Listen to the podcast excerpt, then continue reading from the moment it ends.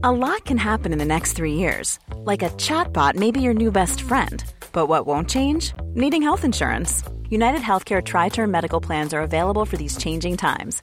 Underwritten by Golden Rule Insurance Company, they offer budget friendly, flexible coverage for people who are in between jobs or missed open enrollment. The plans last nearly three years in some states, with access to a nationwide network of doctors and hospitals. So, for whatever tomorrow brings, United Healthcare Tri Term Medical Plans may be for you. Learn more at uh1.com. Salut, c'est Lison Verrier. Cette semaine, avec l'équipe de La Loupe, on vous a concocté une sélection de 5 épisodes parmi nos préférés. On vous souhaite de très belles fêtes et une bonne écoute.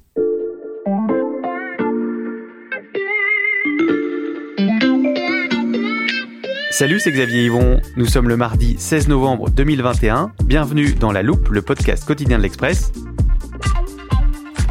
Allez, venez, on va écouter l'info de plus près.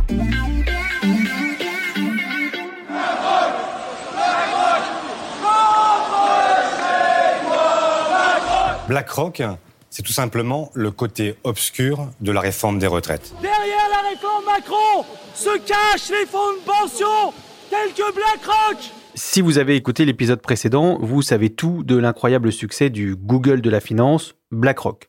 Vous êtes capable d'expliquer ce qu'est un ETF en parlant de boule de glace et vous ne verrez plus jamais le génie d'Aladin de la même manière.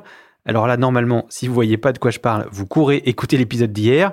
Mais ce que vous ne comprenez pas encore, c'est le rapport avec la réforme des retraites. Ne vous inquiétez pas, on y vient, parce que le gestionnaire d'actifs ne se contente pas de gagner de l'argent, il veut aussi influer sur l'ordre du monde, et quand on pèse près de 10 000 milliards de dollars, on a tendance à être écouté. Épisode 2, le pouvoir de la finance.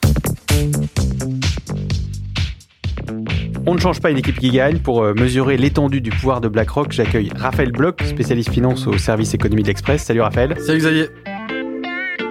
Je te propose de commencer par parler de cette histoire de réforme des retraites parce que je sais que c'est un point que tu as abordé dans ton enquête sur BlackRock. Ouais, exactement. Parce que euh, finalement, la première fois qu'on a entendu euh, parler de BlackRock en France, c'était à l'occasion en 2019 de la réforme des retraites. Beaucoup de gens, sur la base d'une note et de la Légion d'honneur du patron de, de BlackRock à l'époque, Jean-François Cirelli, ont considéré que c'était BlackRock qui poussait la réforme euh, en France, parce qu'effectivement, ils ont un intérêt à ce que l'on passe un régime de, de capitalisation. Et c'était pas vrai. Ça n'était pas vrai. Euh, en fait, la note en question était euh, publique et euh, BlackRock n'a pas euh, en fait piloté la réforme plus que les autres. Hein. Ce sont des partenaires euh, des politiques, donc il y a des discussions, mais ce ne sont pas eux qui ont rédigé la réforme. Et en fait, ce qui est intéressant, c'est finalement cet épisode montre à quel point BlackRock suscite énormément de fantasmes. Ce que tu nous dis là, Raphaël, c'est que BlackRock, dans ce cas précis, n'y est pour rien.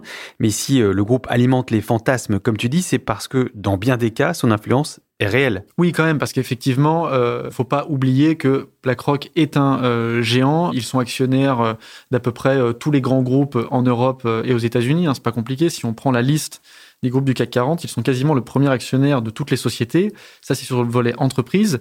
Mais ce qui est aussi très intéressant, euh, c'est que finalement, et on en avait parlé avec Aladdin, grâce à Aladdin et leur connexion avec les États, le sauvetage euh, de la Grèce, euh, finalement, BlackRock s'est constitué un réseau politique et ils ont embauché au fur et à mesure des politiques, euh, des banquiers centraux. Hein. Je pense notamment à, à, par exemple, Osborne, qui est l'ancien ministre des Finances britannique qui gère BlackRock au Royaume-Uni mais ils ont aussi recruté l'ancien responsable de la banque centrale suisse, Hildebrand, qui donc a rejoint BlackRock, mais c'est aussi le cas d'un ancien responsable de la Banque centrale du Canada. Enfin voilà, ils ont tout un réseau qui leur permet finalement d'activer des leviers au sein des entreprises et euh, auprès des, des États. Est-ce que ça veut dire, Raphaël, que tous les mécanismes qu'on a décrits dans l'épisode précédent et qui font que BlackRock est si puissant servent une ambition politique? C'est compliqué euh, de le dire, mais, mais ce qui est sûr, c'est que on peut ranger BlackRock en fait dans la catégorie des entreprises qui font plus que de l'argent, qui ont plus qu'un projet économique. Ce qui est assez fascinant avec Larry Fink, le patron de BlackRock, c'est que finalement c'est quelqu'un qui euh, a une vision euh, politique. Alors c'est vrai que ça peut paraître compliqué comme Mhm. ça quand on, on pense à un gestionnaire euh, d'actifs, mais c'est quelqu'un qui est persuadé de pouvoir faire le bien à travers les marchés.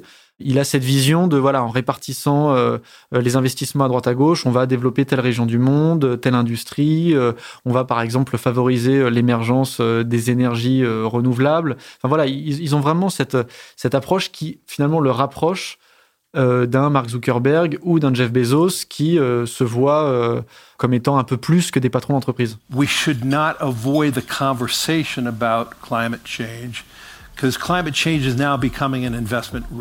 On ne doit plus éviter de parler du changement climatique parce que le changement climatique devient un vrai risque d'investissement, euh, nous dit Larry Fink.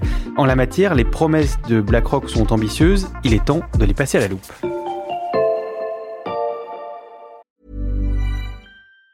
Say hello to a new era of mental health care. Cerebral is here to help you achieve your mental wellness goals with professional therapy and medication management support. 100% online. You'll experience the all new Cerebral Way, an innovative approach to mental wellness designed around you. You'll get a personalized treatment plan from a therapist, prescriber, or both in a safe and judgment free space. Your cerebral therapist or prescriber will outline a customized plan with clear milestones along the way so you can get to feeling your best. With Cerebral, you're not alone in your mental health journey. We're here to empower you to live a fulfilling life. So take that first step towards a brighter future and sign up today at cerebral.com slash podcast and use code ACasts to get 15% off your first month. Offer only valid on monthly plans. Other exclusions may apply. Offer ends July 31st, 2024. See site for details.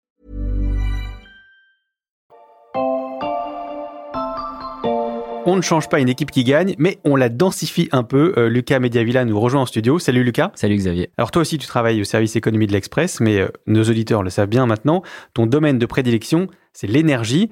Et si j'ai voulu euh, qu'on t'entende dans cet épisode, c'est parce que tu m'as raconté comment BlackRock avait récemment agi en faveur d'une finance plus verte. Pour replacer un peu l'histoire dans son contexte, Raphaël l'a dit, euh, BlackRock investit dans des centaines de sociétés euh, à travers le monde et parmi ces sociétés, il y en a beaucoup qui euh, travaillent dans le secteur de, de l'énergie et parmi elles, il y a une société qui est ExxonMobil, qui est le mm. premier acteur pétrolier au monde.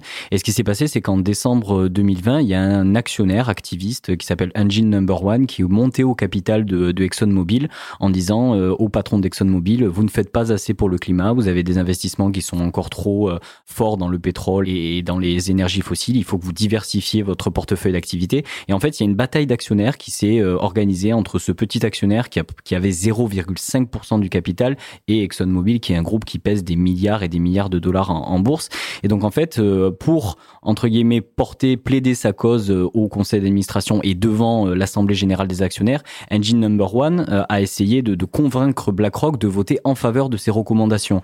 Ça a été super important parce que BlackRock, qui jusqu'ici avait une politique qui était plutôt entre guillemets passive dans la question de la transition climatique et ne votait pas forcément en faveur des activistes dans les conseils d'administration, a décidé, dans le cas de ExxonMobil et d'Engine Number One, a décidé de soutenir cet actionnaire activiste en disant nous, ok, on est d'accord avec les, les, administrateurs que vous proposez euh, pour euh, diriger l'entreprise. Donc ça a été euh, absolument énorme dans, dans le secteur de l'énergie cette annonce. Donc le rôle des gestionnaires d'actifs, ce serait donc de profiter de leur poids dans des grandes entreprises pour peser sur leurs décisions en matière d'écologie. Oui, tout à fait. Il y a, il y a cet aspect-là et, et, pas seulement parce qu'en fait, euh, euh, la transition énergétique pour la réaliser, il va falloir énormément d'argent. Euh, L'agence internationale de l'énergie, elle estime qu'il faudrait euh, chaque année 4000 milliards de dollars investis dans les technologies bas carbone, dans la mobilité mmh. électrique, euh, tous ces investissements-là. Et en fait, par rapport à ça, bah, évidemment, il va y avoir de l'argent qui va venir des États, donc de la puissance publique. Mais à côté de ça, il faut évidemment qu'il y ait de l'argent qui vienne des banques et des gestionnaires d'actifs qui ont énormément d'argent euh, dans leur portefeuille. Mais en même temps, c'est pas qu'une question euh, en fait d'argent. Il y a aussi bah, tout ce qui est euh, réglementation. Je pense notamment bah, à plusieurs choses que Larry Fink et BlackRock poussent. La première, c'est bah, la taxonomie. Alors la taxonomie, c'est la classification donc des énergies. Vous allez avoir d'un côté bon les énergies qui sont propres, donc très vertes. Après, vous allez avoir ce qu'on appelle le, marron, donc qui est un peu à mi-chemin entre les énergies renouvelables et l'existant. Puis après, il y a vraiment les énergies qui sont très carbonées, donc il faut absolument sortir. Il y a aussi une autre chose que Larry Fink euh, pousse, c'est euh, donc euh, fixer un prix à la tonne de carbone. Major people in the world's finance are talking about how do we create a true carbon market, and I think that's a net positive for the world. C'est encore un, un marché naissant, hein, c'est-à-dire que à l'échelle mondiale, il y a certaines régions du monde qui n'en ont pas. En Europe, on avance, mais on n'a pas encore réussi à harmoniser le marché du carbone. Mais c'est vrai que voilà, au-delà de l'argent, il y a aussi finalement euh, tout ce qui est euh, bah, réglementation qui peut permettre de faire évoluer le secteur et promouvoir les investissements euh, plus verts. Donc si je vous suis, BlackRock pourrait jouer un rôle primordial dans la transition énergétique, mais est-ce que le, groupe est vraiment prêt à le faire, à s'engager pour une finance plus verte? Officiellement, c'est clairement le discours. Hein, euh, et puis bon, euh, ils ont euh, annoncé la mise en place de plusieurs indicateurs. J'en prends juste un, mais qui est le plus connu. C'est ce qu'on appelle donc les critères ESG, e les critères donc environnementaux, sociaux et de gouvernance. et donc, bah, BlackRock là explique que tous leurs investissements sont faits selon ces critères. Ils se sont aussi également engagés à publier donc euh, la température de leur portefeuille et donc euh, bah, finalement de révéler euh, quel est l'impact sur le climat de leurs investissements. Ce que vient de dire Raphaël, c'est vrai, mais il y a entre guillemets la peinture et il y a ce qu'il y a derrière. C'est-à-dire qu'aujourd'hui, BlackRock, par rapport à toutes ces annonces qu'il a réalisées, il y a quand même, il faut quand même aller voir ce qui se passe dans la boutique. Derrière, c'est un acteur qui est engagé fortement à travers ses investissements dans les énergies fossiles. Et au-delà de ça, on va dire que euh, les engagements de, de, de, BlackRock sont encore euh, du déclaratif, euh, c'est-à-dire qu'il n'y a pas d'objectifs contraignants qui sont associés à ça, c'est-à-dire qu'ils font ce qu'ils veulent de leur argent mm. finalement, enfin qui n'est pas leur argent d'ailleurs, mais ils font ce qu'ils veulent de cet argent-là, ils investissent où ils veulent.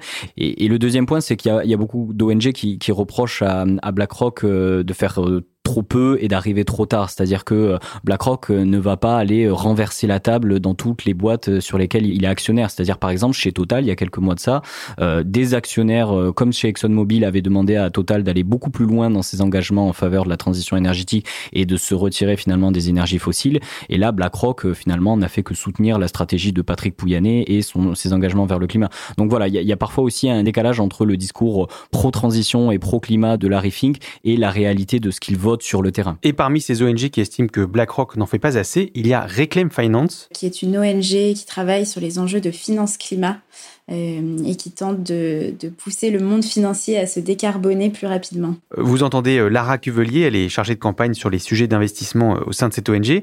Et comme toi, Lucas, elle fait la différence entre le poids que peut avoir BlackRock en tant qu'actionnaire dans les entreprises ayant recours aux énergies fossiles et sa responsabilité même dans le choix de ses investissements. Pour nous, en fait, BlackRock devrait coupler ces mesures d'engagement qui sont très importantes et de vote avec des demandes précises qui sont définies dans le temps et une menace de désinvestissement à la fin, puisque si ces entreprises ne progressent pas et continuent de euh, lancer des nouveaux projets dans le pétrole, dans le gaz, dans le charbon, pour nous, le soutien doit s'arrêter immédiatement jusqu'à ce que ces entreprises s'engagent à ne plus lancer de nouveaux projets et à, arrêter l'exploration et, les projets euh, à l'étude et, en cours. Quand on regarde les annonces de BlackRock sur le charbon qui étaient annoncées euh, il y a plus d'un an maintenant, rien que la sortie de BlackRock de certaines entreprises du secteur du charbon. Et alors la politique était euh, assez peu ambitieuse, donc c'était un petit nombre d'entreprises, mais on avait déjà vu un effet sur les marchés. Donc là, l'objectif, c'est que tous les gros investisseurs, dont BlackRock, euh, adoptent des mesures pour dire de façon claire aux entreprises, si vous ne mettez pas fin aux nouveaux projets euh, dans le charbon, vous ne trouverez plus d'investisseurs et vous aurez du mal euh, à obtenir du capital. Imaginez BlackRock refuser d'investir dans de grandes entreprises pour des raisons liées au climat. Est-ce que c'est crédible? Oui, c'est tout à fait crédible. D'ailleurs, en 2020, euh, BlackRock a décidé euh, voilà, de, d'exclure de son portefeuille les entreprises qui étaient sur le, la question du charbon. Alors, pour revenir sur ce que disait Lara, c'est, ils n'ont pas exclu toutes les entreprises qui bossaient sur le charbon. Ils ont seulement exclu les entreprises dont plus de 25% des revenus étaient liés à la ressource charbon. Donc, c'est toujours ça quand on parlait tout à l'heure du décalage entre la réalité et, et les actes. Mais effectivement, à terme, il pourrait désinvestir ces secteurs et désinvestir les énergies fossiles. En tout cas, euh, ce qui est intéressant, c'est que euh, évidemment, quand BlackRock prend une décision de, cette ampleur-là, tout le monde suit parce qu'ils ont 10 000 milliards euh, d'actifs sous gestion et il y a un effet d'entraînement sur le reste des investisseurs qui est juste énorme. Et alors justement, quand on parle bah, d'investissement, ces fameux 10 000 milliards de dollars, ils appartiennent aux clients de BlackRock. Donc il y a évidemment un sujet qui concerne euh, la transition euh, énergétique. Hein. Il y a des gros financements à ce niveau-là. Mais c'est vrai qu'il ne faut pas oublier que BlackRock a en face des clients qui lui demandent un rendement.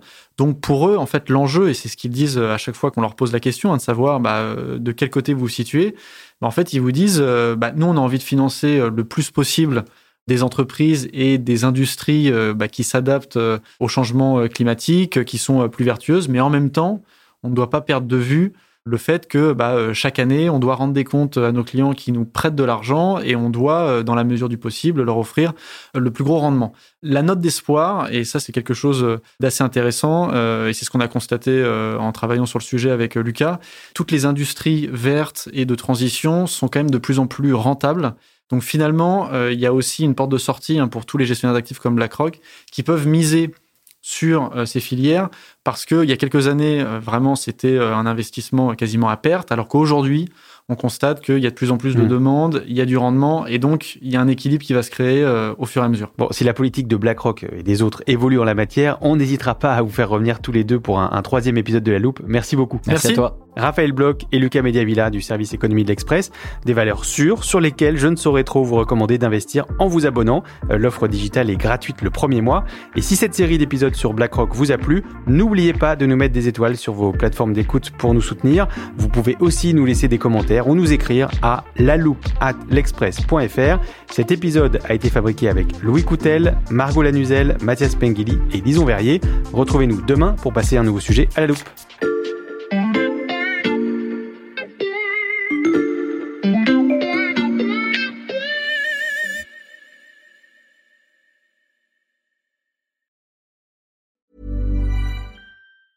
I'm Andrea, founder of a boutique handbag brand, Andy, and this is why I switched to Shopify. I tried three other platforms prior to Shopify, and I remember my breaking point was when I would try to make one little change and my entire site would go down. Shopify made it really easy for me to shift everything over and hit the ground running. I was able to migrate my products and all of my customer information over. Get a $1 per month trial period at shopify.com slash listen. Go to shopify.com slash listen to take your business to the next level today.